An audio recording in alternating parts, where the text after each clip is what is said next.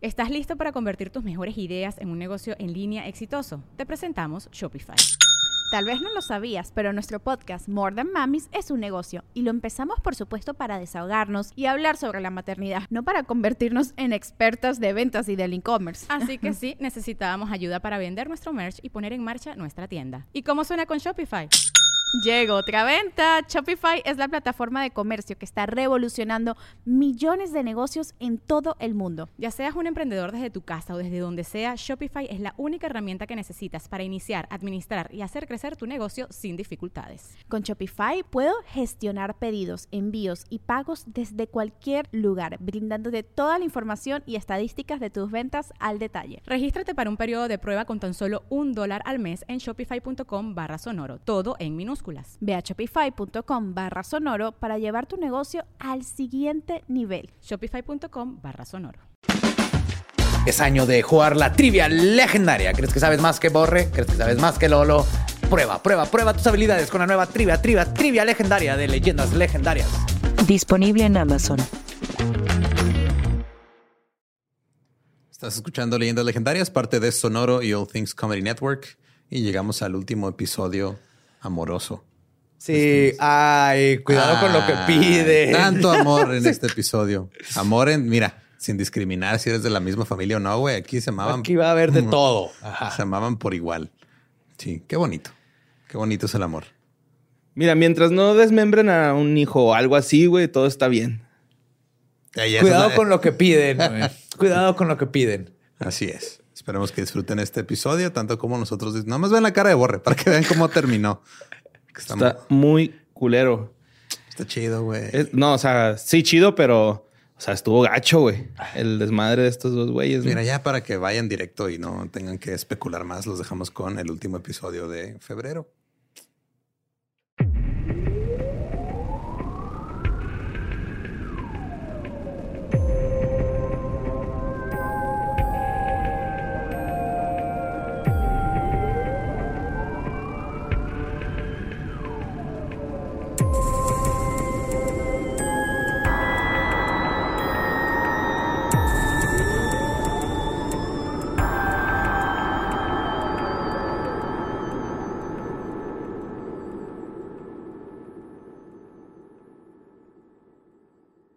Bienvenidos a Leyendas Legendarias, el podcast en donde cada semana yo, José Antonio Badía, le contaré a Eduardo Espinosa y a Mario Capistrán casos de crimen real, fenómenos paranormales o eventos históricos tan peculiares, notorios y fantásticos que se ganaron el título de Leyendas Legendarias. Y estamos de nuevo en otro miércoles macabroso.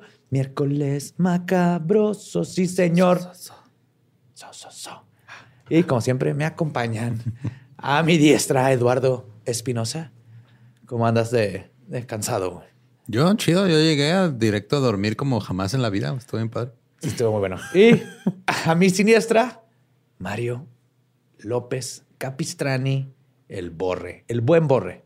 Algunos le dirían. Pero sí, muy bien, gracias. También. Sí, venimos Pachuca, Puebla, que Cansadón, eh, cansadón. bienvenida chido, nos sí. dieron, sí. Qué buen bonito, show. güey, eh, los dos, güey. Así. Sí. Tanto Pachuca como Puebla, chingón. Fuimos al, al Salón de la Fama del Fútbol. Borre se lesionó. Me lesioné en un penal, güey, contra Oliver Kahn, güey. Y me la peló, güey, así. De tres dedos, carnal, al ángulo. Ya por eso Gabe nos prohibió hacer cualquier actividad física porque creo que nos lesionamos contra una proyección. Sí. Ay, güey. Pues seguimos en febrero, el mes del amor y la amistad. Y celebramos este mes porque el amor te hace crecer como persona, te brinda una red de apoyo y, si todo está bien, sexo. Pero, como todo en la vida, hay excepciones. Existen casos en los que una pareja sentimental hace todo lo contrario y puede sacar lo peor de ti, sacar el monstruo que tienes dentro o ayudarte a darle más vida. Es el intro de Pokémon, ¿no? Ese. Gotta kill them all. La pareja de hoy deja en corto el término relación tóxica. güey. Si creímos que, el- que la pasada estuvo hardcore, Neta, ¿no? no, güey. Rey y. Marta. Rey y Marta se van a quedar cortos. Marta, güey, la odio, cabrón. Estoy hablando de dos personas que se unieron por una historia común de abusos pero también de victimizar a otras personas. Un hombre Libra y una mujer Sagitario. Eso no me dice nada. Absolutamente. No, a mí sí, que no son compatibles, güey. Ahí estaba, güey. Mira, si hubieran salido ellos de su signo zodiacal, no hubiera pasado Uy, no esto, hubiera pasado esto, ¿verdad? Deberían de ponerlo en, en la escuela. Pues ellos tenían una pésima relación con el sexo y dejaron un saldo de por lo menos 20 mujeres muertas y una casa del horror. Les voy a contar la historia de Rosemary y Fred West. Rosemary. ¿Esa canción está basada en esos güeyes? ¿Sí? ¿Sí? ¿Sí? ¿Y también es un títere? No. Pero hay algo de eso, güey. No, ok. Sí, mucho fisting, ¿no?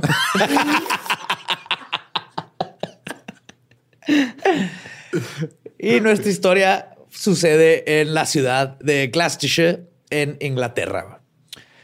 Frederick Walter Stephen West nació el 29 de septiembre de 1941 en el seno de una familia pobre de campesinos de Bickerton Cottage.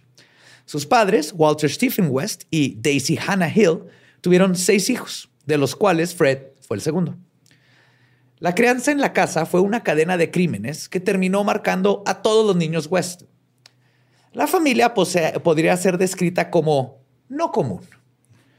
El incesto y el abuso sexual eran prácticas aceptadas y normalizadas en ese hogar. Ok. El padre abusó de todas las hijas sin ningún tipo de vergüenza. La madre, a su vez, mantenía relaciones con Fred desde que él tenía 12 años. What the fuck. Ok. Y el joven West tuvo relaciones con todas sus hermanas. Eso no venía en el coro de la rola de Interpol. No. Necesito respuestas, Paul Banks. Ya. E incluso terminó embarazando a una de ellas. Fuck. Pero, No mames. sí. Ahí, ahí salió. Salió el títere, güey. O Paul. Pues, ay, perdón. Este, y sobre este núcleo familiar, Fred dijo años después que su relación con sus padres era muy buena. Sí, cogían bien rico. Hombre, mi papá se movía, bro. Mi mamá la chupaba, güey. Le faltaban los tres dientes de enfrente, güey.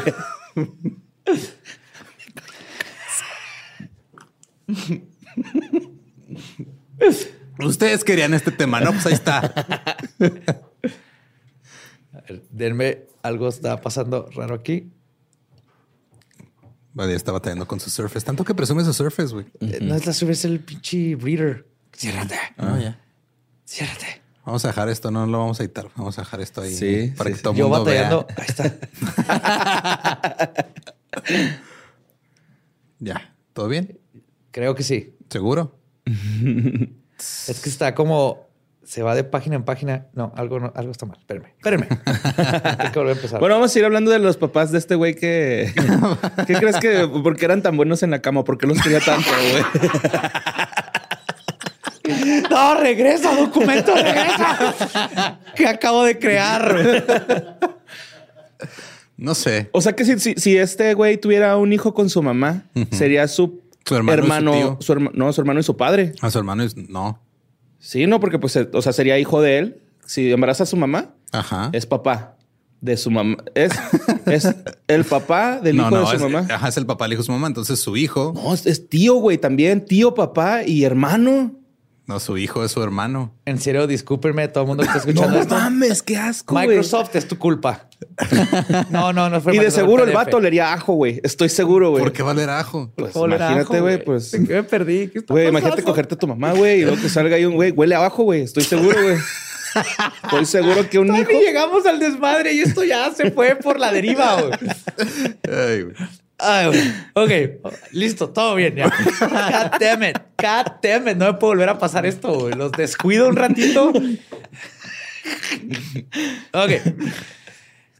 Él decía que la relación con sus padres era muy buena güey, y su madre lo protegía e incluso se iba a pelear con los maestros cuando Fred se metía en problemas. güey.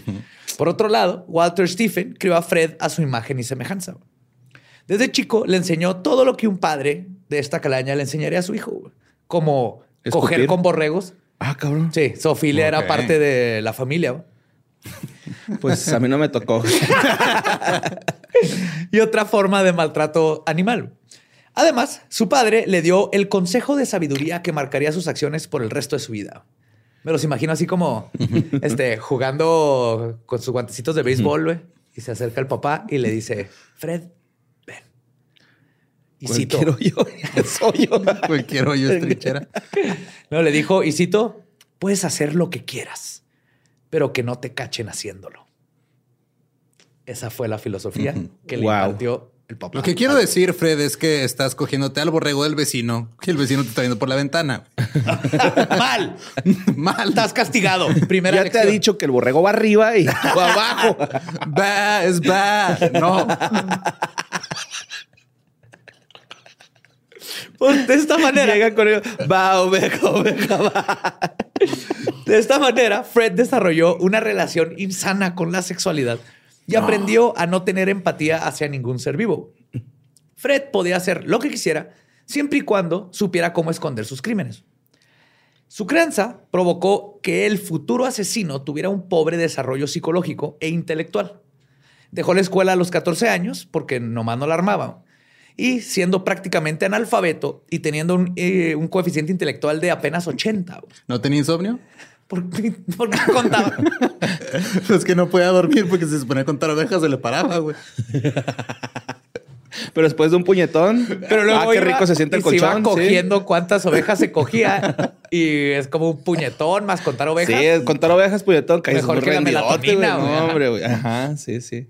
Pues con las pocas oportunidades laborales que tenía, consiguió trabajo como campesino. Fue a los 16 años que le pegó la pubertad. Porque acuérdense que todo esto es antes de las 16. Fuck, sí, cierto. Y se volvió más atractivo para las chicas. Fred era un adolescente cualquiera, pero tenía su peguecillo. Y quería tener citas y hasta ahorró para comprarse una motocicleta y ser cool, porque todo el mundo quería una moto. Pero ser más cool tuvo un precio. A sus 17 años tuvo un accidente de moto que le fracturó la pierna, el cráneo y lo dejó en coma durante una semana. Cabrón. Y, ajá. Oye, ¿esto es en qué años más o menos? Se me fue el pedo con eso. Eh, ¿Aquí en qué año va? Pues ya tiene 16. Pues nació en el 40 y... Sí, 50, güey. Ajá. Ah, ok. Nació en el 41, 16, 57. Ujú. Eh, lo logró. ¡Yay! Matema- de hecho, ahorita voy a hablar más de matemáticas. Ah, pues bien. Le pusieron una placa metálica en la cabeza y su pierna quedó permanentemente más corta que la otra, la que estaba rota.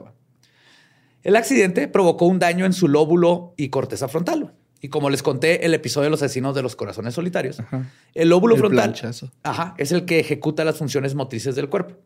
Y en este tipo de golpes hay quienes no reciben daños en sus capacidades motrices, pero sí sufren un cambio de conducta. Así que si Fred ya tenía inclinaciones violentas por su crianza y herencia, este accidente de moto sería un parteaguas en su vida y lo convirtió completamente en un monstruo. Fred comenzó a tener cambios en su comportamiento. Tenía arranques de ira y cambios de humor repentinos. Además, aquí es donde nació en él el interés para controlar a las mujeres, por lo que se hizo un acosador agresivo. En una ocasión, Fred estaba hablando con una muchacha en una escalera de incendios. Fred quiso meterle la mano por debajo de la falda y ella, en defensa propia, lo aventó y rodó dos pisos de escaleras y terminó con otro golpe en la cabeza. no mames. Ahora se hizo bueno otra vez. o sea, más bien se había hecho bueno y ahora se volvió a ser malo. Ya. Eso más malo. En 1961, de hecho, fue un año muy criminal para West. Después del incidente anterior de las escaleras, lo multaron por robar una joyería y además tuvo su primer crimen donde violó y embarazó a una niña de 13 años. Cabrón. Esa niña era su hermana Kiri. Oh, fuck. Cuando fue interrogado por la policía, Fred les dijo que había estado abusando de su hermana por un año. Luego les dijo, y cito, que eso no es lo que hace todo mundo. Literal, ven una familia donde para ellos esto era, Era normal. completamente normal. Pero fue Kiri la que lo denunció. La madre de Fred se preparó para testificar a favor de su hijo en la corte y defenderlo. No mames. Iba a testificar contra su contra propia su su hija. Y por esto la hermana terminó no queriendo testificar. Así Bueno, que el caso no contra su hija y la amante de su morrito, que también era su hijo. Puta- Sí, es cierto. Que seguro este hijo iba a oler a cebolla. Pues que está tratando de rastrear dónde venía, o sea, ¿cómo vas a testificar en contra de tu propia hija? Pero pues era su competencia. Sí, ¿no? le bajó al hijo. Ajá. Sí, La, cierto. la hermana le bajó al hijo, sí, sí. Y aún así, esto provocó, o sea, de todas maneras, después de esto, lo corrieron de la casa. Y toda la familia le dejó de hablar. O sea, La familia, tíos. Akiri. eh, Sí. Eh, eventualmente la mamá y el papá los, los siguieron viendo y todo, pero ahorita sí fue de, te me vas. Y lo más probable es que no fue por el ataque sexual, sino porque rompió la primera regla de la familia West, que no lo atraparan. Y embarazar. Eh, Eso no igual, les importaba. no les importaba tanto eso. No. Luego, en septiembre de 1962, Fred tuvo a su primera novia conocida, Catherine Costello. Ella era una prostituta que trabajaba bajo el nombre de Rina y estaba huyendo de la policía por varios robos. Estaba en una encrucijada. Además de todo, estaba embarazada de un hombre pakistaní e iba huyendo de su casa de Escocia. Ok. Fred la recogió en una parada de autobús y Rina vio cómo el camión en el que se iba a subir fue detenido por la policía porque la estaba buscando. Entonces fue de fuck, o me arrestan o me voy con Me este voy, vato que acabo desconocido que acabo de conocer. Qué bonita historia de amor, güey. No mames. Ay, güey. Podría decirse que Fred le salvó la vida. güey. Incluso la ayudó con una coartada para justificar que estaban este, huyendo. Los dos dijeron que Fred era el padre del bebé. Y así es como que este, terminaron casándose y luego se mudaron a Coatbridge en Escocia. Este olía a curry, güey. Ahí va, ahí va, el guisado, ¿no? Hacer un podcast Scratch and Sniff. Al principio del podcast hay que poner las cosas que tienes que tener a la mano para que vayas oyendo el podcast. Pero había un problema con toda la historia inventada. Cuando nace el bebé, era birracial. Sí, no se parecía ni madre a Fred, güey. No. Entonces Fred le dijo a su familia, güey. Así de, oh no, me engañó. Es- Esto estaba vergas, güey. Le dijo a su Se familia. nos quemó.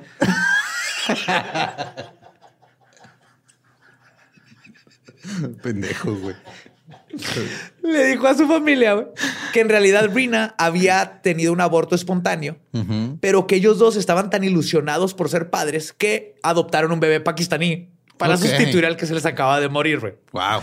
Y la mamá, este, la bebé se llamó Carmaine Carroll. El matrimonio tuvo problemas muy pronto en su relación. Rina no conocía muy bien el verdadero monstruo que era Fred, obviamente. Él le, exig- le exigía tener sexo diario, pero su hambre de poder y control lo apartaba de tener relaciones sanas y no violentas. O sea, no nomás era de quiero tener sexo, era el, quiero tener sexo violento, abusivo. Ok. Así es como los dos tuvieron a su propia hija en julio del 64, a la que llamaron Anne Marie. Fue una época caótica para la pareja ¿No es radical. Marianne? Sí, es Ah, Anne Marie. al revés. ¿Es al- Anne-Marie? Ok. Sí. Acá equivocándose, cabrón. Radica- y es- radicaban en Coatbridge. Y todo el tiempo se peleaban, se separaban y se reconciliaban, se separaban y se reconciliaban, dándole a las niñas una serie de traumas que nunca, nunca jamás iban a recuperarse. En esos tiempos, Fred trabajaba conduciendo un camión de helados.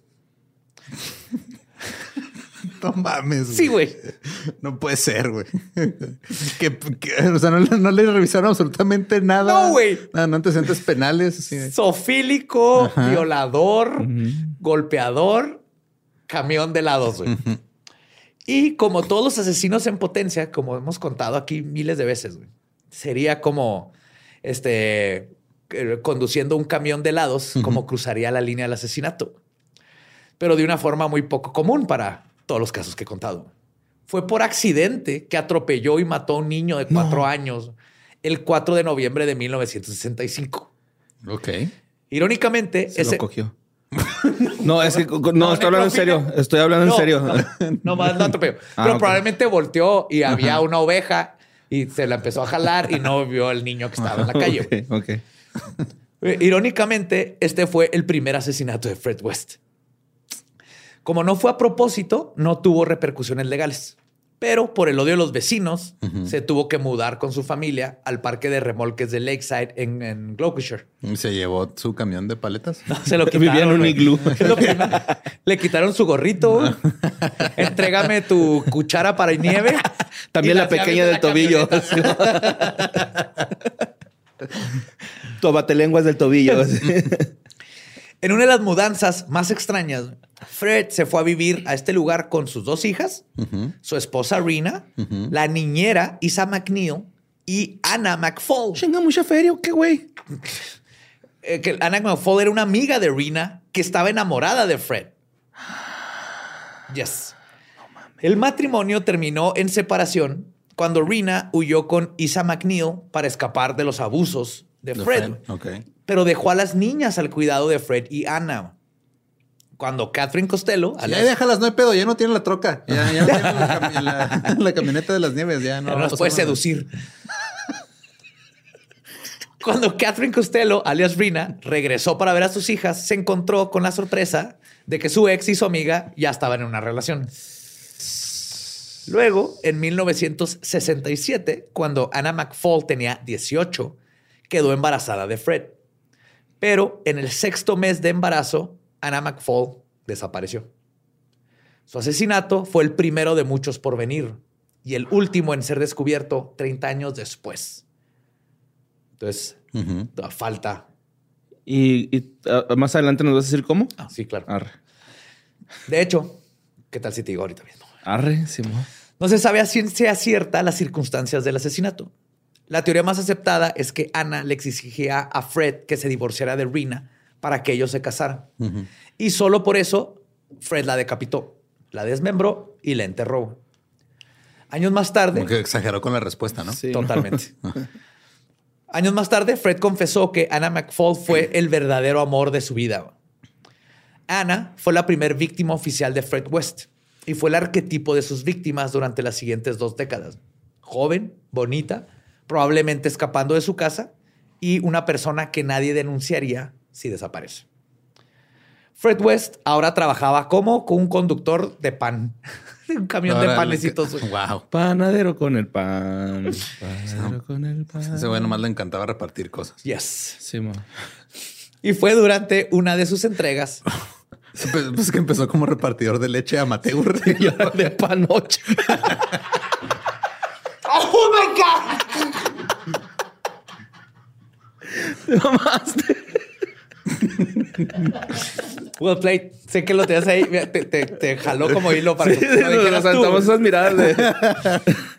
Vas tú. Esas miradas de quién va primero. ¿Quién va a empezar a hundir al otro? A ver. Ay, güey. Ah, güey. Pues fue aquí dura- en, en una de sus entregas cuando conoció a su futura esposa. Y la más grande cómplice de sus atrocidades. Rosemary. Siempre que digas el nombre lo tienes que Sí, decir así. sí, Sí. sí, tengo que. El 29 de noviembre de 1968, Fred recogió a Rosemary Letts. Ese día era su cumpleaños número 15. Ah, bien morrita. Sí, está bien chiquita. Este güey ya, ya era mayor, ¿no? Sí, ya. Sí. Ya, ya tenía un, un- Ya buenos tenía años. un hijo, una hija, una hija adoptada. Dos asesinatos. Sí, Güey, se ve. Ajá. Si ven fotos de Fred ahorita, güey, se los veanlos ahí en el show notes, güey. Es muy extraño pensar que Rosemary lo describía como, y cito, un hombre capaz de hipnotizar hasta los pájaros con su encanto. No. No, vean la foto de... Princesa de Disney, No, hay, no. Pues sea como fuere, los dos tuvieron una conexión instantánea, a pesar de que Fred le llevaba más de 10 años. Los dos eran personas sumamente dañadas con crianzas anormales y abusivas y fantasías de poder. Es que esto fue una tormenta perfecta, güey, que no mames que se conocieron estas dos personas. Rosemary Pauline Letts nació el 29 de noviembre de 1953. Sus padres eran William Andrew Letts y Daisy Gwendolyn Letts, ambos con problemas psiquiátricos. Bill era esquizofrénico y Daisy tenía depresión crónica. ¿Qué pedo? Por la misoginia y las atrocidades que se practicaban en ese entonces, Daisy fue obligada a pasar por terapia de electroshocks durante todo su embarazo, inclusive en su noveno mes de embarazo, donde todavía le dieron una descarga completa en el cerebro que se cree que afectó completamente el desarrollo de Rosemary. Yes. Un toquezote, güey. Sí.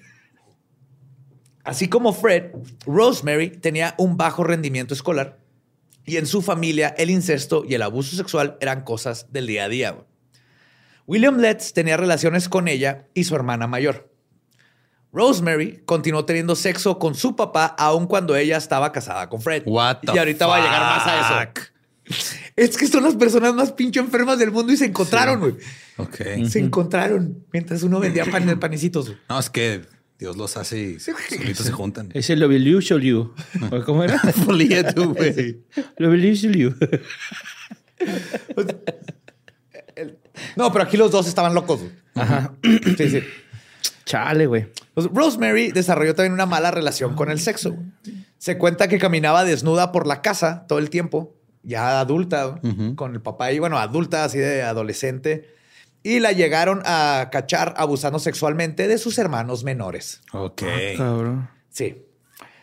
Sus padres se separaron y ella decidió vivir con su padre esquizofrénico. Para no estar tan sola. Sí, pues. Quería coger una de las alucinaciones. Papá, preséntame al caballo ese que vuela.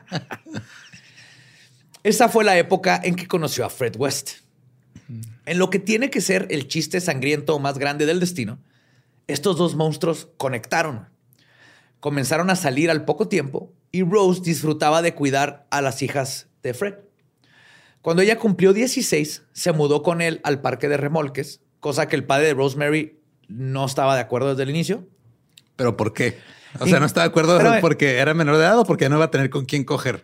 Amenazó a Fred con denunciarlo por abusar de una menor de edad en un acto de ironía involuntaria grandísimo. Es el, el abogado defensor. Señor, pero ¿a poco usted no se ha cogido a su hija? Sí, pero yo soy su padre. Él es un desconocido. Yo la hice. Yo la hice. Yo no sé qué va a hacer este vato. Verga, güey. Yo le cambié los pañales. Yo estuve ahí. pelajustán. Salió de mí. Sí, güey. Qué huevos de decir. Sí, man. Capaz, güey. Otro año pasó cuando Rose se embarazó. Se sigue especulando hasta el día de hoy si era de Fred o de su papá. Pero con un bebé en camino. Salió también mitad pakistaní, güey. Pero pues con un bebé en camino tuvieron que mudarse a una casa más grande. Encontraron una casa de dos pisos en Midland Road, que ahorita vamos a ver lo que se convirtió este notorio lugar. Rose dio a luz el 17 de octubre de 1970 a su hija Heather Ann. Pero Rose tuvo que cuidar de pronto a tres niñas. Y con todo este caos en el hogar, los malos hábitos de robar derivaron en el arresto de Fred West en el 70. Entonces ahora tenían tres niñas, ya no está el papá, que es el único que está ganando dinero, y se hace un desmadre. A Fred lo arrestan por robarse unas llantas, bueno, intentar robarse las llantas de un carro y el engomado, Ecológico. pues no, es el- todavía no existían, pero sí el engomado así como de, de circular. Ok. Eh, De que pagaste la tenencia, más bien. Ajá. Se llama tax wheel o algo así. Oye, Ah, te- tengo que pagar tengo la una duda desde... Yo también. Yo también, güey. Tengo una duda de las niñas de este güey. ¿También, también las abusaba el vato este, güey, el Fred? Ay, voy para allá. Pero Ah, pues la haz, haz- haz cuentas. ¿Qué crees? Pues sí, güey. Yes. No mames. Orgía familiar. Sí, hablando de esas cosas culeras, ¿que no iban a quitar la tenencia? No, este, no, porque ahora es replaqueo, güey. Ah, Pero pues se van a salir con la mamá de, de siempre. de, no, es que las vamos a guardar para el siguiente. está muy bien. Está muy bien. Este, pues si bien Rose estaba acostumbrada a convivir con las hijas de Fred, de vez en cuando el papel de madre no le gustaba para nada. Y sin Fred en la casa por dos meses, Rosemary empezó a abusar físicamente a las niñas e incluso sacó placer de hacerles daño. O sea, una vez llegó una vecina y la encontró con una de las niñas que tenía como seis años, parada en una silla encuerada, con las manos amarradas con un cinturón y Rosemary pegándole con un este, rodillo para más agua. Ay, güey. Sí. Y la vecina no dijo nada. Eran de esos así que, ah, se está disciplinando a su hija, ¿verdad? No, yo no, No voy a meter mames. con los con las otras familias. Algo de haber hecho esa niña. Ah, sí, exacto. Algo hizo. Algo hizo esa niña. Sí, y es que Rosemary venía de una casa donde el papá, o sea, aparte de la esquizofrenia, la era- agarraba a palazos. Sí, también. Pero era súper autoritario. Los ponía, por ejemplo, a limpiar con cepillo de dientes la alfombra Wow. todo el día. Y si había una manchita, las golpeaba. Entonces, lo único que hizo es empezar a reproducir lo que el papá le enseñó. Seguir el ciclo. Yes. Pues, obviamente, ella golpeaba múltiples veces a sus hijastras por cualquier razón. Y algo que la llegó a encabronar muchísimo fue que la pequeña Charmaine, de 8 años, no lloraba por las madrizas. Era como un acto de resistencia. ¿Se acuerdan que hemos visto estos casos? De, ah, sí, mamá, te voy a cebar tu orgasmo. y ponía cara seria, ¿no? Apretaba. Y es por eso que en junio de 1971, poco antes de que Fred saliera de la cárcel, Rose golpeó tan brutalmente a Charmaine que la mató. Cuando Fred salió de la cárcel, le ayudó a Rose a enterrar el cuerpo de Charmaine debajo del piso de la cocina. Para explicar la desaparición de la niña, la pareja maldita dijo que la madre, Catherine Costello, se la había llevado a Escocia. El problema fue que Costello fue a ver a su hija y poco tiempo después también desapareció. Ok. Tampoco se conocen las circunstancias exactas de su desaparición, pero se sospecha que obviamente Fred fue el asesino. Rose, por otro lado, pudo haber ayudado a su esposo a planear todo para no dejar rastro, que es lo más probable ahorita que hagamos todo el modo superandi de estos dos cabrones. Porque lo que vamos a ver con estos dos güeyes es que a diferencia de un este una loquera de dos, ajá, filioji, A diferencia de un omelette fromage acá. ¿no? Ajá. Aquí era los dos están. Es, es raro ver a dos sociópatas, psicópatas así juntos. Estos los dos estaban culerísimos. güey. Pues que más bien ¿Qué? nunca se han topado, ¿no? Ajá, es que para que se topen dos y se, aparte Ajá. se lleven bien. Sí, es como. Esto fue un en un millón. O sea, hay criminólogos que este caso lo van así como, holy fuck, Si ¿cuál es fueron la en un probabilidad? millón, quiere decir que hay siete mil ahí. Un, un en seis billones. Ok. Sí, mejor va. Entonces hay una y un poquito más. Ok. Hay una ahorita haciéndose. O sea, a final de cuentas, no fue difícil explicar la ausencia de Rina Costello. Ella era comúnmente, ella comúnmente desaparecía sin avisar. Y de hecho, los West ni siquiera tuvieron que mentir al respecto, güey, porque nadie denunció su desaparición. A nadie le importa. No, era, era esta chavita que era una prostituta que siempre estaba moviendo de lugar a lugar. Nadie ni sabía, poca gente sabía que tuvo una hija. Entonces, cuando desapareció la hija, a la única que le importaba era ella, a Rina. Ujú. Y cuando ella desapareció, ya no había nadie que, que buscara qué había pasado.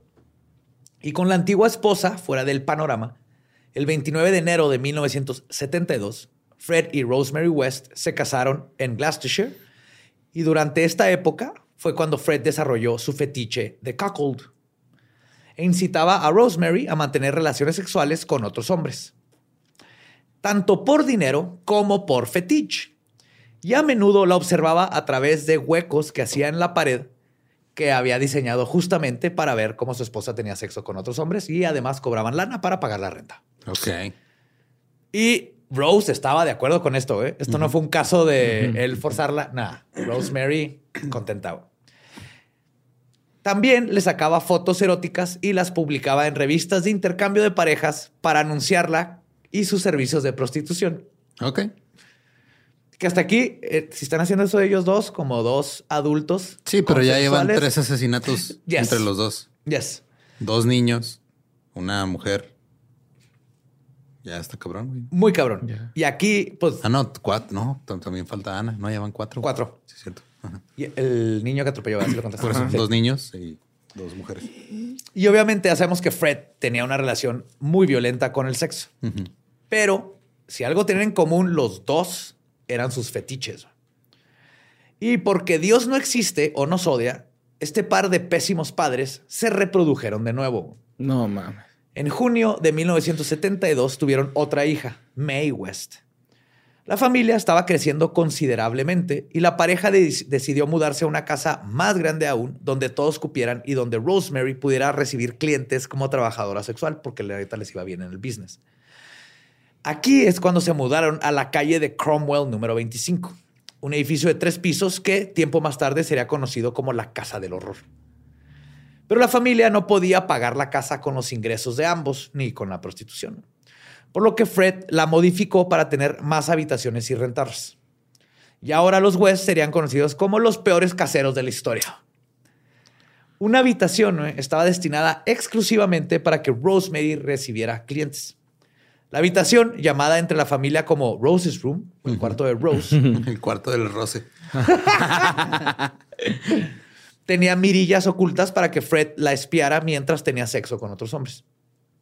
Y un Glory Hall. Por si se atrevía también. Por si fuera poco, el padre de Rosemary también visitaba a su hija para hacer uso de sus servicios.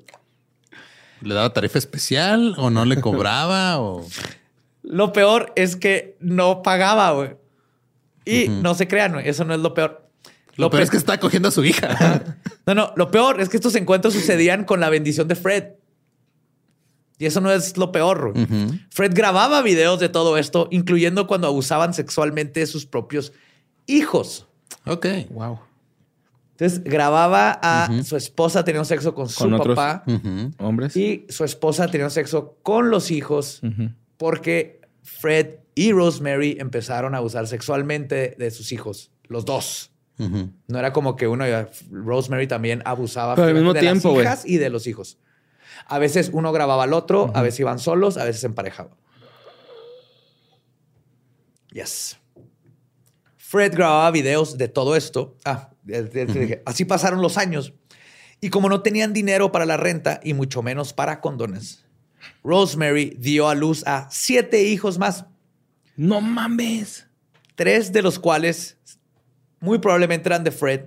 Uno se sospecha que era de su propio papá y los demás eran de los clientes de Rosemary. Ok. Ahora hay siete criaturas a cargo de estos dos animales. güey. Mames, güey. Como ratas, ¿no? Plaga acá, güey. Sí, los niños qué culpa tienen. No les puedes dar de comer después de las 12 ni, ni nada Ni así, ¿no? mojarlos. Ni mojarlos, güey. porque ya. Ahora en su nueva casa, los West escalaron rápidamente en su agresión sexual y eventuales asesinatos en serie. güey. Fred y Rosemary West comenzaron a matar ya no por necesidad o encubrimiento, sino por motivos sexuales y con un modus operandi tan recurrente que parece imposible que no los hubieran agarrado por dos décadas. Pues que no mames, o sea, llevan cuatro asesinatos y apenas van a empezar. Sí, o sea, los, los primeros, uno fue sin querer y los otros fueron de, oye, ella va a preguntarle de la niña. Ajá. Oh, maté a la niña porque me cayó mal. No había sido, como, este, ¿cómo se dice? Con, ¿Predeterminado? sí, No. con alevosía y ventaja. con, fue, en el momento tuvieron que decidir y tomar. Ahorita ya, ahora sí van a empezar a, ¿y si empezamos a matar, mi amor? Pues en octubre de 1972, los Wests recogieron a Carolyn Roberts, de 17 años, en una parada de autobús. En el camino, ellos le propusieron trabajar como niñera de sus hijos. Caroline, en, el momento, en ese momento, estaba vulnerable. Estaba huyendo de su casa. También abusaban sexualmente de ella en su hogar. güey. Necesitaba un lugar donde vivir e independencia económica. Fred y Rosemary le estaban salvando la vida en sus ojos.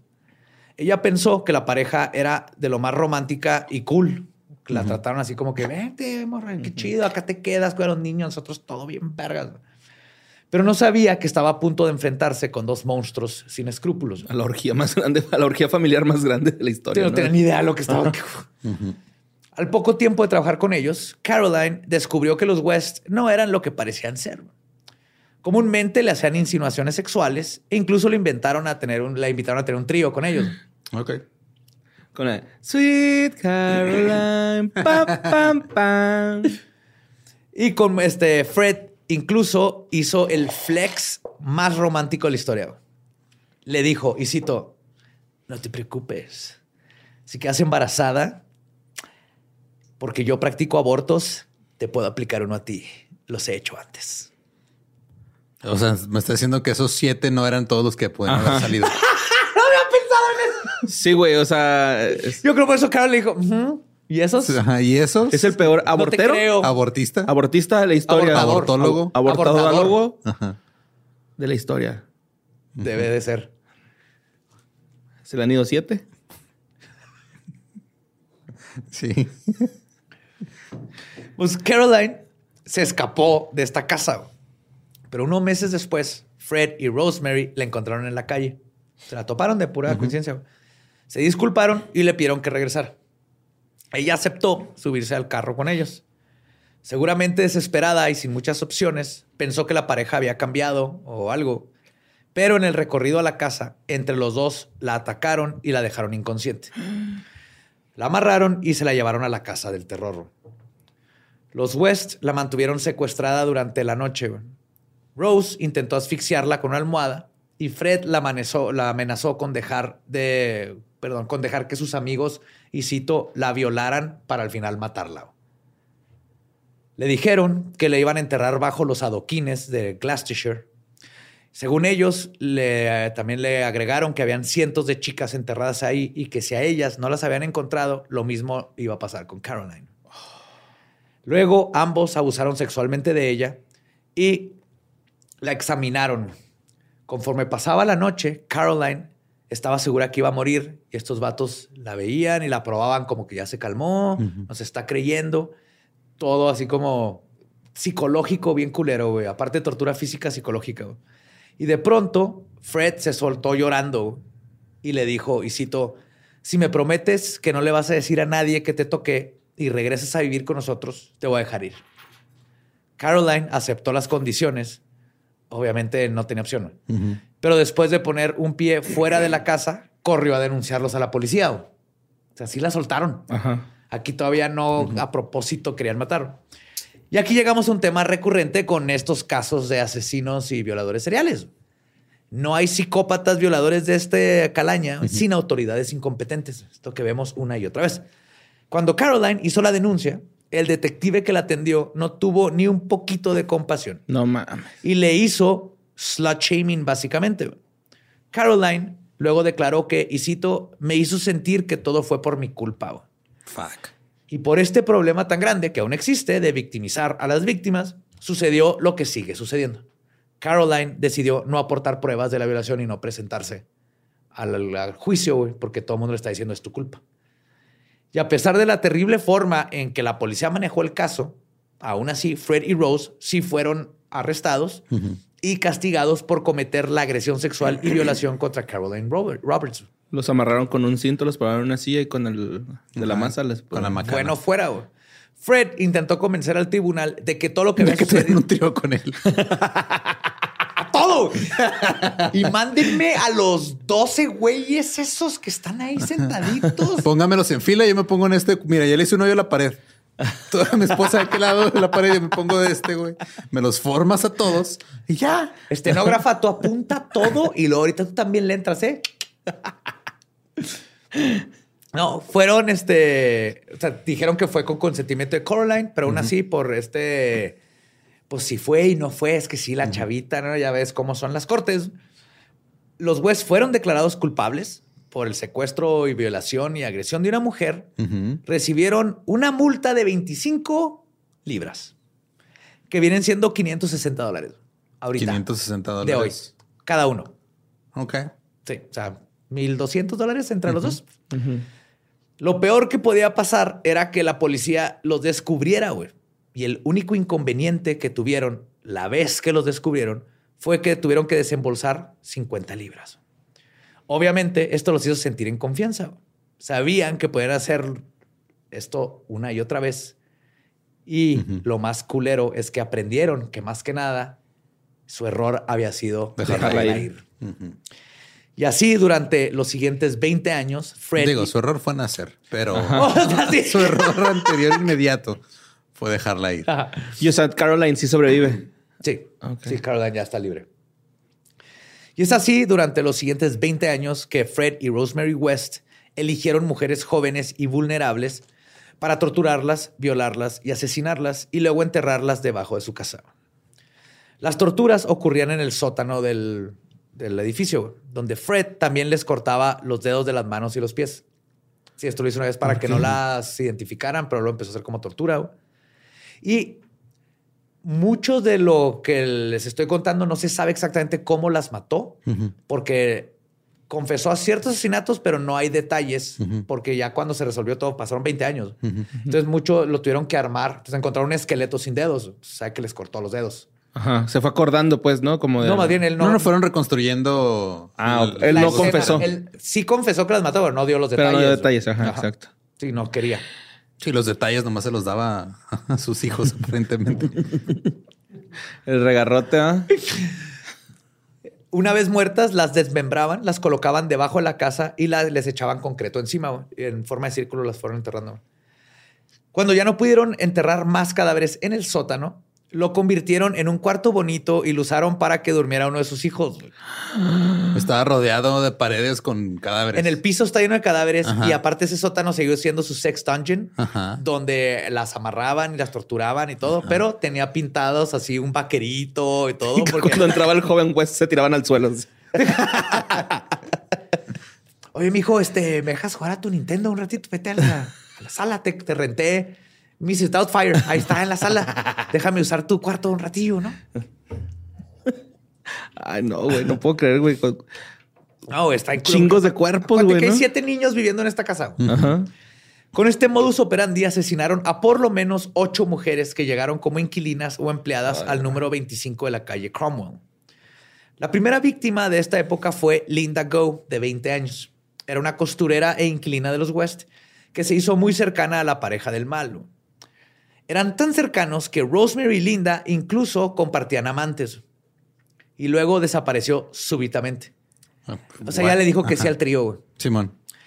Pero con otro güey mientras Fred los veía, supongo. O... Eh, Del todo. Ajá. Ok. Ay, güey. Cuando su mamá fue a buscarla, Rosemary fue increíblemente cínica. Recibió a la mamá con una prenda de su hija desaparecida, la vio a los ojos y le dijo que se había ido a trabajar a otro pueblo, que la fuera a buscar allá. Y la mamá le creyó. Fuck. La siguiente víctima fue Ca- Carol Ann Cooper, de 15 años, asesinada en noviembre del 73. En diciembre le sucedió lo mismo a Lucy Catherine Parrington, una universitaria de 21 años. La noche que desapareció había pasado la Navidad con su familia, visitó a un amigo y luego no se supo más de ella. Una semana después, Fred se presentó en un hospital para que le cosieran una herida. Más adelante, se descubrió un cuchillo junto con el cadáver de Lucy, por lo que se cree que Fred se ha de haber cortado por Ajá, pendejo de- cuando de la apuñaló o cuando la estaba desmembrando. Lo más probable es que cuando la estaba desmembrando, porque Sí, las se le- mataban más con asfixia que Se les llenó de sangre, como dices, y luego se les recorrió. se re- resbala, exactamente. Pues siempre debe estar filosofía. Lecciones de leyendas De legendarias. Butcher, ajá. Con cada asesinato, la pareja perfeccionó su modus operandi. Era la actividad que más les gustaba hacer juntos. Fue una droga estimulante que se había convertido en una adicción. Tomen clases de cerámica, güey. Vayan a pintar juntos mientras toman Vean vino. un spa, güey. Vean, Ajá, vean vayan. una serie, vean No euforia. mamen. Pinche gente enferma, güey. Sí, era una adicción que alimentaban uno al otro. Pero la cosa solo se iba a poner peor. Cuando no podían conseguir víctimas, la pareja se tornó contra sus propias hijas. Anne Marie, quien ya tenía ocho años, fue llevada al sótano. Ahí, Fred abusó sexualmente de ella mientras Rosemary observaba y luego Rosemary abusó sexualmente de su hija. Bueno, hijastra. No, sí, esta sí es su hija, Mary, Mary sí. Después de eso, que es de las peores cosas que pueden suceder en este mundo, Anne Marie logró escapar de la casa. Y lo mismo ocurrió con Heather y Mae West. Pero, o sea, el, el abuso sexual, perdón. Pero ellas no pudieron escapar como Anne Marie. Fuck. Y obviamente huyó, pero no arregló absolutamente nada. Entre 1974 y el 79, el matrimonio asesinó a otras cinco mujeres.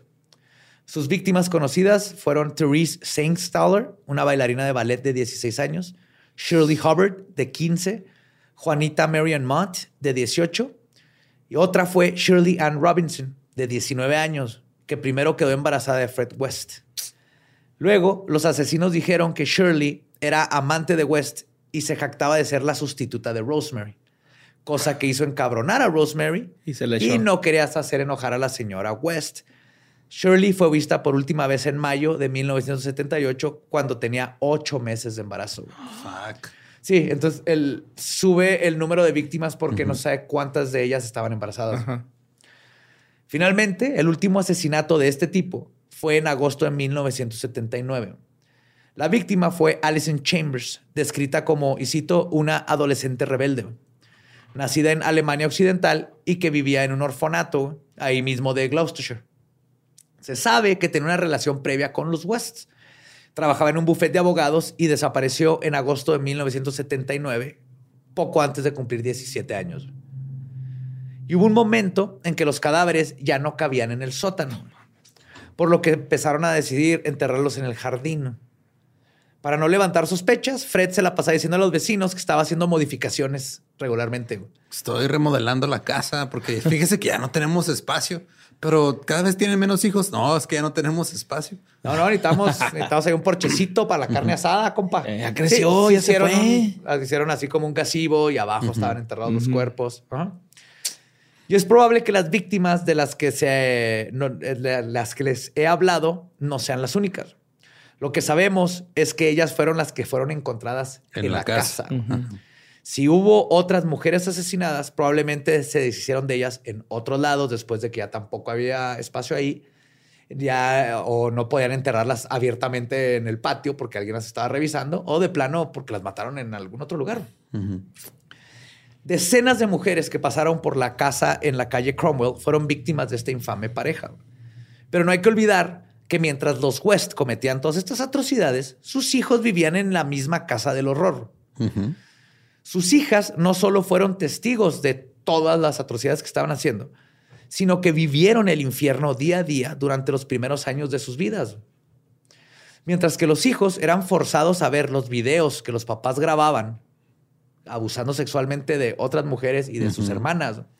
Y luego eran golpeados por su mamá con un cenicero de cristal pesado si quitaban la cara o cerraban los No ojos. mames, a mi papá, mi papá a mí nada más me obligó a ver Ultraman. Dijo, mira, es como los Power Rangers. Y dije, no, no es como los Power Rangers, pero pues, hasta ahí. Y, Y, yo, al revés, me acuerdo cuando la mamá de un amigo nos llevó al cine a ver, creo que era Desperado. Ajá. Sí, la de Antonio Banderas. Y nos hizo taparnos los ojos Antonio. cuando había boobies. Antonio. Y banderas. De Banderas. Ole. Pero si los West pudieron cometer tantas atrocidades, fue en gran parte por la ineptitud de las autoridades, que pasaron desapercibidos por décadas. Pero justamente va a ser los hijos y las hijas las que eventualmente van a cambiar el panorama cuando el abuso se va a tornar demasiado. Pero faltó- antes de que esto sucediera, ¿eh? Le faltó incluir en el consejo a eso al papá, ¿no? De no tengas hijos. no usa tengas condón. hijos, güey, te van No a te delatar. reproduzcas, Ajá. hijo de tu pinche madre. Soy un culero yo, te hice un culero a ti, rompe el ciclo. No te vayan a cachar. Pues la pareja estuvo a punto de ser descubierta en 1986, cuando Heather West contó a sus amigos los abusos que estaba sufriendo en la casa. Sin embargo, esa denuncia se quedó ahí y no llegó a las autoridades. Todo el mundo ahí fue en de... la escuela. de, Ajá. "Ah, No, mi familia también es bien rara. Güey, los Mi míos. papá es fan de la Segunda Guerra Mundial, güey. Te puedes decir todos los nombres de los tanques. Le ama a los Sherman. ¿A tú- ¿Cómo te va a ti con tu familia? No, casi igual. Cogen bien rico. Conozco a tres Sherman, banqueros. Pues esto provocó la ira en la pareja güey, cuando se enteraron que andaba contando cosas. Lo más triste de la historia de Heather es que en junio de 1987 todas sus esperanzas de tener una nueva vida fueron desmoronadas cuando no fue admitida a un trabajo en un campamento el que había aplicado. güey. Ese era como su, Su salida. su, Ajá. eh, deja tú su sueño, era su salvación, güey. Aplicó y todo y le llegó la carta que decía, sorry, no, no te vamos a contratar. Y era la única forma para ella. No tenía trabajo, no tenía dinero, nada. Aparte, pues tienes este síndrome de Estocolmo bien cabrón con la familia, pero con esto era como, de aquí ya me voy, güey. Y pues justo por eso le cuentan los hermanitos que lloró toda la noche. La, la escucharon llorando y en la mañana del 19, cuando sus hermanos se fueron a la escuela, Fred y Rose actuaron. Heather fue asesinada brutalmente a patadas en la cabeza después de ser torturada semanas antes de su cumpleaños Ah, Güey, qué por pedo, sus papás. Después de asesinar a su hija, Heather y Rosemary se fueron escuchados teniendo una discusión tan fuerte que el vecino dijo Algo "¿Qué está pasando?" y despertó muchas preguntas entre los vecinos que aparte también se estaban haciendo pendejos. Sí. Ellos sabían que algo estaba bien en esa casa. Pero cuando la desaparición de Heather levantó más preguntas, no solo en el vecindario, sino que se cruzaron ahora este, a los papás de los amigos de la escuela y todo el mundo empezó a comentarlo. Fueron y les preguntaron y Freddy y Rosemary dijeron que se había ido al trabajo que le dieron y es exactamente sus hermanitos. ¿Se acuerdas que se fueron a la escuela? Cuando regresaron de la escuela, lo que dijeron, ¿qué creen? Siempre sí le dieron el trabajo a su hermana y ya no va a estar aquí. Pero No mames. y luego tuvieron que seguir inventándose cosas, güey, porque luego se embrolló toda la historia cuando los hermanitos y otros empezaron a decir, ¿y por qué no nos escribe? ¿Y por qué no nos No ha visita? regresado, ajá. ¿Por qué no ha regresado? Y entonces inventaron que se había ido a vivir con una novia lesbiana. Y ya como para que fuera... como que fuera tabú y ya Ajá. nadie preguntara. Y No esa, mames. ajá. Y así fue como que justificaron de por qué no se comunicaba con nadie. güey. Mames. Y según la versión de Fred West de años después, él no tenía intenciones de matarla, pero Fred sintió que se había burlado de él, por lo que, y cito, tenía que quitarle la sonrisa de la cara y se le pasó la mano. Verga, sí le quité toda la cara. Sí. A patadas. Pero Como Fred, canguro, güey. Fred no era un hombre sin sentimientos. Luego declaró que el asesinato de su hija le molestó. Especialmente cuando vio que Rosemary había cortado el cadáver en pedazos. Ah, la Y cito, esto dijo Fred, ¿por qué chingados la cortaste? Rose me contestó, porque no cabía en el bote de basura. Lo que le hace difícil, lo que se me hace difícil es que cortó a su hija y se deshizo de ella en un pinche bote de basura. Cortó a su propia hija y la echó en un pinche bote de basura. O sea, ese es donde... donde Ahí es donde marca la línea, Fred, O sea, no tengo peor con haberla matado, pero ya se mamó Rose cuando la cortó en pedazos. Con haber abusado sexualmente de Porque ella es su hija, desde ¿no? los ocho años. Ajá. Pero ¿cómo, cómo la corta en pedazos? Es tu hija, pendeja. Sí, No se corta el cadáver de tu hija. No, ese se envuelve bonito Mientras- en papel craft. Sí, no, güey. güey, para que es el nivel de psicopatía que tenían estos dos, güey. Más tarde, los West le dijeron a su hijo Stephen que cavara un hoyo en el patio para hacer un estanque. Vamos a hacer un estanque más o menos como del tamaño de tu hermana. Calcúlale. Pero como si lo hubieran diseccionado. ¿Sí sabes? Como si lo hubieran cortado sus... Ah, sí, no, más chiquito, más. Un Ah, pocito. no tan nada. Que quepan Ajá. unas tres tortugas de esas que cuestan 50 pesos. Ajá. Y justo lo que no sabía Stephen es que estaba cavando la tumba de su propia hermana, güey. No supo hasta que encontraron todo el desmadre, güey. Cuando él estaba haciéndolo yo, él creía que su hermana se había ido a trabajar. güey. La monstruosidad de estos dos obviamente no tenía límites. Y ni siquiera el instinto asesino, por no ser encarcelados, los ayudó a mantener la guardia baja. Porque en muchas ocasiones Rosemary amenazó a sus hijos diciéndoles que, y cito, Los va a mandar al campamento. acabarían bajo el patio como Heather si se portaban mal, güey. Así. No mames. ¿Ya tendiste tu cama? No. Vas a acabar en el patio. ¿Quieres acabar en el patio como Heather? Y los niños así que, "Uh, excuse me, what?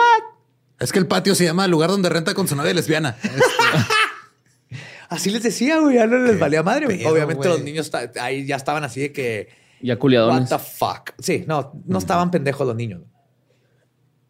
Pero si combinas en una licuadora la peor maldad con la estupidez prepotente que suele suceder con este tipo de asesinos, el resultado va a ser un par de asesinos tras las rejas.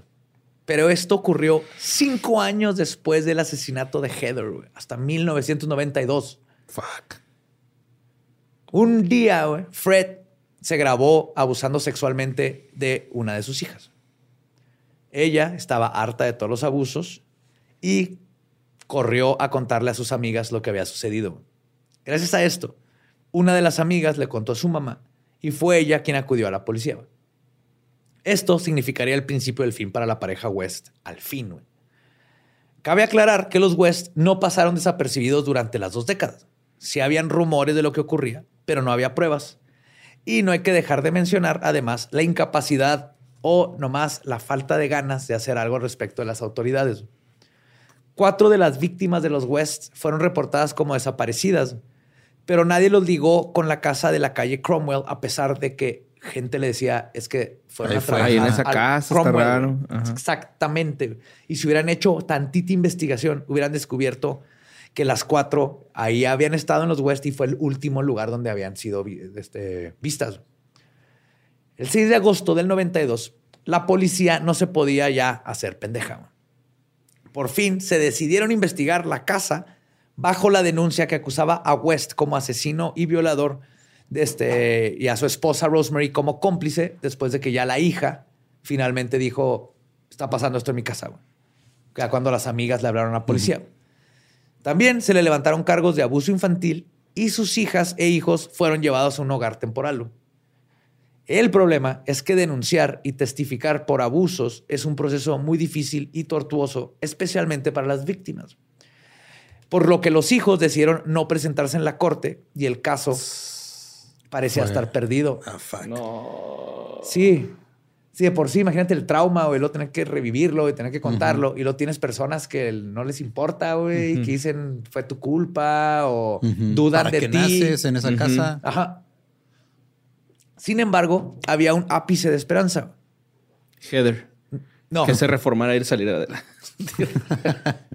unos trabajadores sociales cuando que tenían a los niños se dieron cuenta de la bromita que hacía Rosemary sobre cómo les los iba a enterrar en el jardín como a Heather.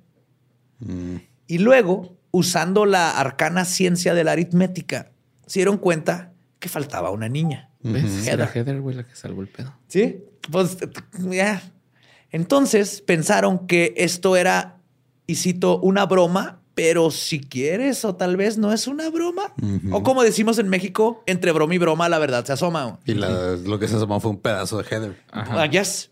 Y decidieron Solo un pedazo. ir con, ajá, decir a la policía y con esto obtuvieron una orden de cateo para excavar el jardín en busca de evidencia. güey.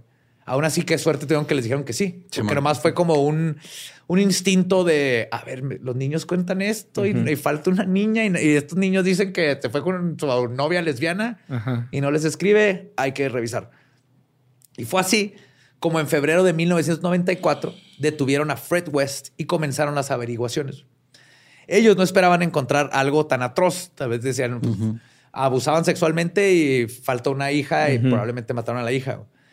Después de un par de días encontraron el fémur de Heather West. Cerca de ahí encontraron otros dos fémurs. ¿Fémures? Fémures. Fémures.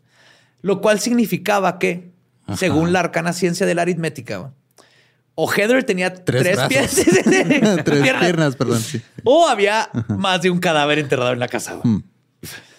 Fred, Pues tres piernas, ¿no? Sí. Fred no cooperó con las autoridades. ¿Por qué? De hecho, comenzó a tener un comportamiento errático y dijo testimonios que se contradecían. Como no podía mentir por su libertad, ya que él, pues, no era una persona inteligente, que tenía un, un IQ muy bajo. Solo le quedaba decir que las muertes de estas mujeres habían sido un accidente. Todos fueron un accidente. Todos fueron accidentes. Sin querer. Sí, como si salvó la cayó primera, mi ¿no? bota, ajá. Confesó eventualmente porque la presión fue demasiada y se retractó y luego volvió a confesar el asesinato de su hija, ahora negando que Rosemary estuviera implicada y así era un bailable entre la policía y no, le- no sabían qué creerle y que era verdad y que no. Lo cual es bueno cuando te confiesan algo, pero es malo a la hora de tener un juicio, Sí, porque no saben exactamente qué. que es qué- verdad que no y en qué, se puede regresar de nuevo, Simón. sin evidencia. Entonces tuvieron que amenazar con que iban a derribar la casa y excavar cada centímetro de terreno. Y digo, No, no, no, nomás el cuarto del niño. Pero algo en Fred ahí dijo, no, pues ya valí verga y confesó que existían otras nueve víctimas, además de las que habían encontrado. Aunque más tarde confesaría haber matado a 30 mujeres. Ay, cabrón. Yes. Entonces no, no sabemos dónde están las demás. No. Así que el caso se volvió mucho más complicado, ya que las víctimas llevaban muchos años muertas, son 20 años, y abajo de concreto. Por lo tanto, las únicas pruebas de lo sucedido estaban en manos de los forenses y los detalles que pudieron haber este, causado la muerte de todas estas víctimas estaba en función de qué tan bien preservados estaban los huesos y qué otro tipo de evidencias se encontraban junto con los cuerpos. ¿Y los videos y las cintas no los recuperaron? Nomás hay una persona que sé que él tiene la, los videos. Ok. Se oye horrible lo que Sí, cuenta, sí. güey. Ajá. No Pero hay grabaciones de voz y de video. Ajá. Las averiguaciones señalaban que Fred no, pod- no podía estar haciendo todo esto solo. O sea, no era posible que su esposa que vivía con él no se diera cuenta que su jardín estaba lleno de cadáveres. Ni el cuarto del Tu niño. esposa se da cuenta cuando no secaste bien el plato y lo pusiste en el lugar donde no va. Ajá, pues que Es también que te se da mamas. cuenta que le escarbaste. Mm. Ponlo donde va, güey. Sécalo bien, güey. Sí, Y listo. Desmémbralo bien y entiérralo bien y, Y échale unas el- lombrices ahí, güey. Lombriz de tierra para que vaya consumiendo el pedo ya. Composta. Composta. Pues a ella también la detuvieron, pero dos meses después, en abril del 94. güey. Inicialmente por delitos sexuales, pero eventualmente lograrían conectarla y también la acusarían por asesinato. Fred fue interrogado 151 veces a lo largo de la investigación. Se mostró perturbadoramente sereno. Tantas güey. veces como existían Pokémones en la primera generación. Red, confiesa. Se mostró perturbadoramente sereno durante todo este tiempo, pero al fin confesó de todos los asesinatos, incluidos los de su primera esposa, Anne McFall. Mientras tanto, Rosemary fue entrevistada 60 veces y probó ser la más psicópata. Nunca confesó nada, nunca mostró una sola Arrepentimiento. ajá, así muestra de arrepentimiento. Cada vez que le preguntaban algo, ella respondía, y cito, Que te valga. sin comentarios. Ah, no mames. No comments. Cuando Fred admitió su culpabilidad, ella decidió lavarse las manos y negarse a verlo de nuevo. Y dijo, él fue el que hizo todo y yo no lo quiero volver a ver, güey. Pero aunque Rosemary se mantuviera con la sangre fría, los investigadores lograron ligarla a los asesinatos gracias a la denuncia por abuso sexual que había hecho su niñera Caroline Roberts. El 30 de junio de 1994, Fred y Rosemary West fueron enjuiciados ahí mismo en Gloucestershire. Él fue acusado de 11 asesinatos y ella de 10. En la noche del 3 de julio de 1994, Fred fue declarado culpable por asesinato. Durante su encierro, Fred West fue descrito como, y cito, un hombre carente de compasión, consumido por la lujuria sexual, un asesino sádico, alguien que había optado por no ser parte de las normas de la raza humana, el verdadero arquetipo del mal. y yo coincido, cabrón, con esta descripción Sí, de este animal, güey. Lo cabrón es que la esposa era igual, güey, pero no. O peor, ¿no? Más bien. O peor, y no les da, no, no los tienen como que en el mismo pedestal. güey. Fred parecía solo importarle una cosa: controlar a otro ser humano y saciar su lujuria. Cuando le quitaron eso, que era su actividad más preciada, ya no pudo seguir con su vida. Es por eso que el primero de enero de 1995, Fred se ahorcó cobardemente en su celda. Se robó unas cobijas y las colgó de la ventana y luego se hincó y se ahorcó, güey. Dejó una nota de suicidio que tenía un dibujito de una lápida. Ok. Y en la lápida puso como que la inscripción y que cito, nunca te cachen. Las ovejas no hablan. No, puso, y cito, en memoria amorosa, Fred West, Rose West, que descanse en paz donde la sombra no cae. En perfecta paz espera a Rose, su esposa. Obviamente nadie le puso esa pinche de la frase a verga, su- no mames. Sí, todavía se fue. Ajá, todavía dejó instrucciones para su entierro. No mames. Sí, güey. Exacto. Pasado de verga, Ahí güey. te encargo. Y apaguen el gas. Qué culero. Es un asco, güey. Sí. Es un asco, güey. Lo, digo, lo más impresionante es que se juntaron. Que por pura probabilidad tiene que pasar, güey. ¿No? Hay tanta gente enferma que de repente... ¡pop! Pues su funeral ocurrió el 29 de marzo de ese año con tan solo tres personas presentes, más de las que me- se merecía, pero las necesarias para bajar, Bajar el ataúd féretro, y claro. mandar la bendición, porque pues ahí tiene que estar el sacerdote huevo. Mientras tanto, las pruebas contra Rosemary eran circunstanciales porque nunca confesó. Si quizás había un poco de arrepentimiento en ella, lo mostró durante su juicio cuando le mencionaron a su hija asesinada. Al final, lograron inculparla por tres asesinatos, uno de los cuales era la niña Charmaine, asesinada cuando Fred estaba en la cárcel hace ya varios años, que obviamente si Fred estaba en la cárcel, No pudo manera haberla o Ajá. matado él. Ajá. Y alguien que fue crucial para poder culpar a Rosemary fue su hijastra, Anna Marie, que fue la que había contado al principio todo lo que estaba sucediendo. Y aquí mismo en la corte fue y se paró y contó todos los abusos que sufrió a las manos de Fred y Rose. Incluso cómo su papá la contagió con una enfermedad de transmisión sexual No cuando mames. tenía 10, 11 años. Y uno quejándose que te regalan cosas que no pediste en Navidad, güey. Sí, gracias por esos calcetines. Ahora los Sí, aprecio tanto. Qué bueno que no fueron sífilis.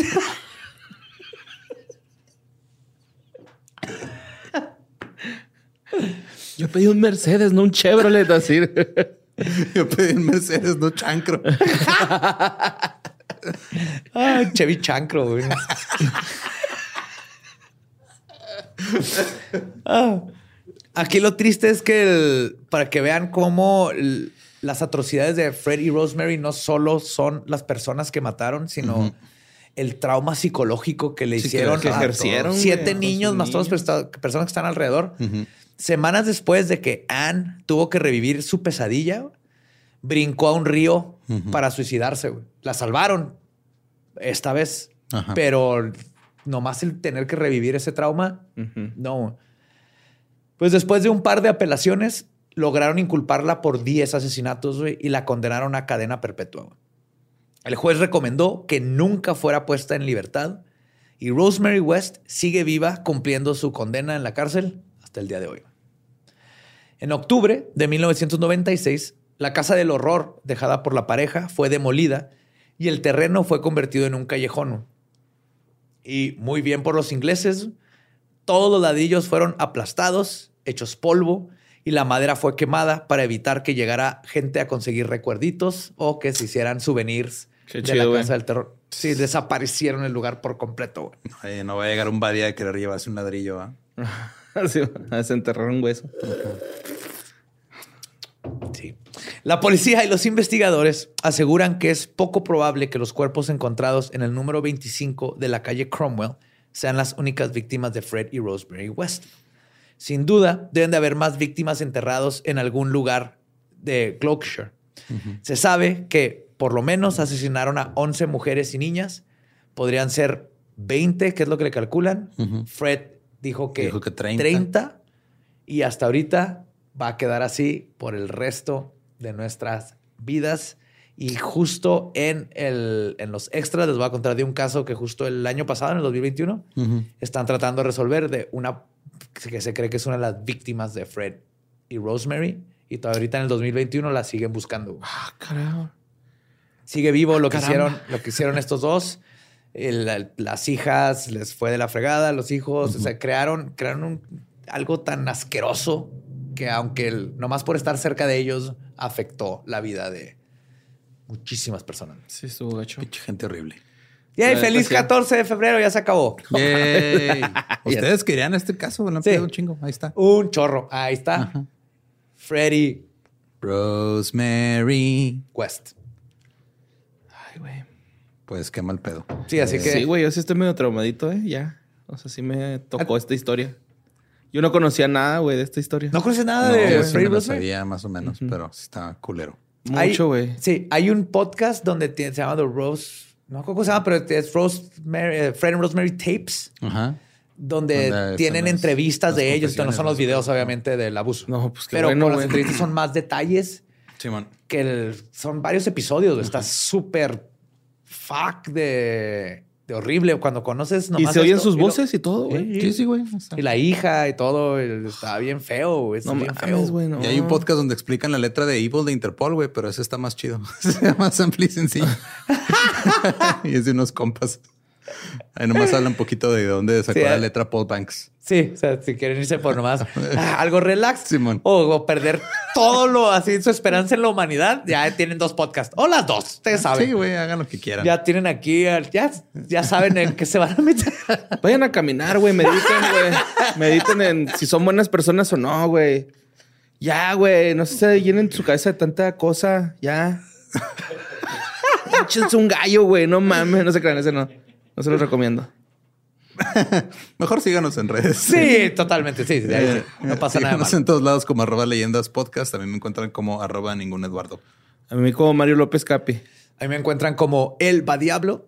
Recuerden que pueden encontrar todas las fuentes que hemos utilizado para las investigaciones ahí en nuestra página leyendaslegendarias.com.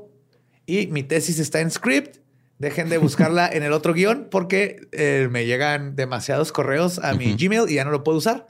Ese ya no sirve, ya borré el archivo, pero por alguna razón Google sigue insistiendo. Busquen el script.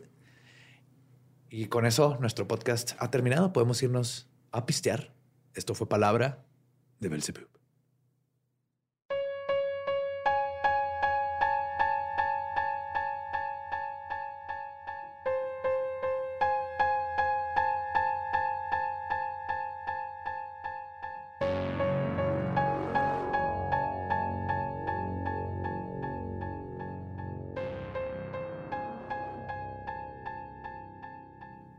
Y esa fue la historia de los culeros de Rosemary y Fred Motherfucking West. Rosemary. O sea, cada vez que escuchas esta canción, borre, te vas a acordar. güey. Qué bueno que no me gusta Interpol. y los vi en vivo una vez, güey. Ay, Y te dormiste. Eh, Me fui. Bueno, les cambio Interpol, si vamos a poner igual, por Editors. Si les gusta Interpol, les va a gustar Editors. Y esa es mi forma de següeyar fuera de... eh, Fuera de vámonos a la verga de lo que estuvo, ajá, de lo denso que estuvo Y este pedo. digo, los datos... oh. Estuvo muy feo, güey. Muy Estuvo feo. tan denso como la masa de cadáveres con concreto que está bajo la casa. Así de denso estuvo. Oh, yes. ¿Estás bien, Borre? ¿Vas a poder dormir hoy? Se me hace que no, güey. Y luego iba a dormir en un colchón en el suelo, güey. Los entonces- cráneos tenían tape, cinturones de cuero amarrados. En... Por eso medio se especula que les pudieron haber hecho, güey, porque estuvo culero. güey. Todo el sótano era una cámara de tortura. Diagonal, el cuarto del hijo. Ay, güey. Pues qué Así bonito, como ¿no? este güey, el de. Ah, siempre se me va el nombre. El, el- el que dimos con Covarrubias. El monstruo de los Andes. Ajá. Que pone una cortina, más una cortina, ¿no? Así como cuando su mamá iba a coger con los. Ah, no, le cerraba ahí. Ajá, güey. la cortina. Ay, no, güey. Ajá. Pues no hay manera bonita de transicionar a- al patrocinador de hoy, No. pero Arctic Fox. Arctic Fox está libre de crueldad animal y humana. Te vamos a Arctic Fox porque sabemos que tú sabes en lo que te metiste desde el día uno. We love you, we love you. Ajá. Está libre de crueldad animal, libre de crueldad humana, libre de PPDS y cosas feas que te van a echar a perder el- la cabeza. Cuero cabelludo. Cuero cabelludo y está en muchos colores. 100% De hecho, Tania se la acaba de volver a pintar. Ahora regresamos y llego y Tania está ahora con el pelo azul. güey. Ajá, sí. Le quedó bien chido. Sí, se le ve- Mezcl- ajá, le ve mezcló chido. un azul con un verde, no me acuerdo cuáles son los tonos. Es que eso es lo chido porque vienen dos tamaños, güey, y puedes mezclar colores, güey. Sí, puedes comprar varios chiquitos y hacer tu... sabes, Lo básico de teoría de color, puedes sacar colores bien. Pero se lo tienen que bleachar, güey, porque luego hay gente que se lo pone sin haberse decolorado el cabello y no le agarra el tinte y luego ya andan quejándose, güey, pues, sin siquiera saber Güero cómo se usaba. No es, es, es blichado, tiene que Ajá, estar así. decolorado. de colorado. Decolorado. Que también Arctic lo vende, güey. de- Ajá. el de pues ahí pueden de conseguir Si no, todo no a en Amazon el- o Sally. El tono. Ajá. Y, y pues muchas gracias, Arctic, por seguir así y seguir aquí, perdón, aún después de episodios como el de hoy. Sí, Qué pedo, güey. El peor momento para anunciarse. No, está padre porque sí, toda la gente de- se va, Se va a acordar. Se va a acordar, güey. Es la forma en que purificamos. Así que ah, eso estuvo horrible, pero puedo tener un cambio de look, lo cual va a ser fabuloso. Podemos Sí, cerrar un este ciclo. ciclo. Ay, qué bonito. Pues ya, sigue marzo. Ya vamos a dejar de hablar de cosas de amor, creo. No sé. Sí, se acaba cosas de amor. Vienen cosas este, un poquito más relax y así, porque siempre, es- este, siempre que escojo así un mes para hacer un, se pone bien tenso todo, porque un solo tema así está Es pesado. que ahora sí lo llevaste Entonces- del más light, güey, al más pum, densote, ¿no? Sí. Porque el otro sí estuvo como que uno tranqui, Es que me fui del light medio, al que todo el mundo grande. quería. Sí. Y yo sé, antes de que me digan, yo sé que falta motherfucking hija de la chingada Homolka. Ah, sí. Van a salir, no se preocupen, pero ese sí tiene que ser como de dos o tres episodios porque el Kenny Barbie Killers está bien verga. cabrón. Más que nada toda la investigación alrededor, cómo hicieron, la hicieron mierda. Este, entonces, por eso no salió ahorita, porque hubiera sido básicamente el mes de los Barbie, Kenny Barbie Killers. Eso para el día del niño, ¿no? Por los juguetes. Ándale, sí. Ajá. Por ser lo que quiere ser. Sí, y si todavía nos están escuchando, pueda que todavía alcancen a verlos en la Ciudad de México. Sí, creo que quedan ahí unos cuantos boletos para el Pepsi Center. Una nada. Nos dijeron ahorita que Quedan se pocos. soltaron Ajá, unos soltaron ahí. unos cuantos, Ajá, quedan pocos. Si estás escuchando esto o conoces a alguien que se quedó sin boleto, dile, chécate ahorita, porque sí, se liberaron ahí una cantidad pequeña de boletos, pero al parecer ahí hay. Así es. Y pues vayan a comprarlos. Ahí está la liga aquí en la descripción del episodio. Y nos vemos ahí. En el Pepsi Center, borre. ¿Dónde estuvo Michael Jackson? Rosemary y Corn.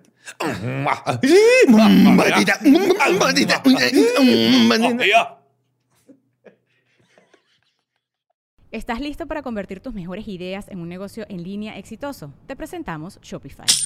Tal vez no lo sabías, pero nuestro podcast More Than Mamis es un negocio y lo empezamos por supuesto para desahogarnos y hablar sobre la maternidad, no para convertirnos en expertas de ventas y del e-commerce. Así que sí, necesitábamos ayuda para vender nuestro merch y poner en marcha nuestra tienda. ¿Y cómo suena con Shopify?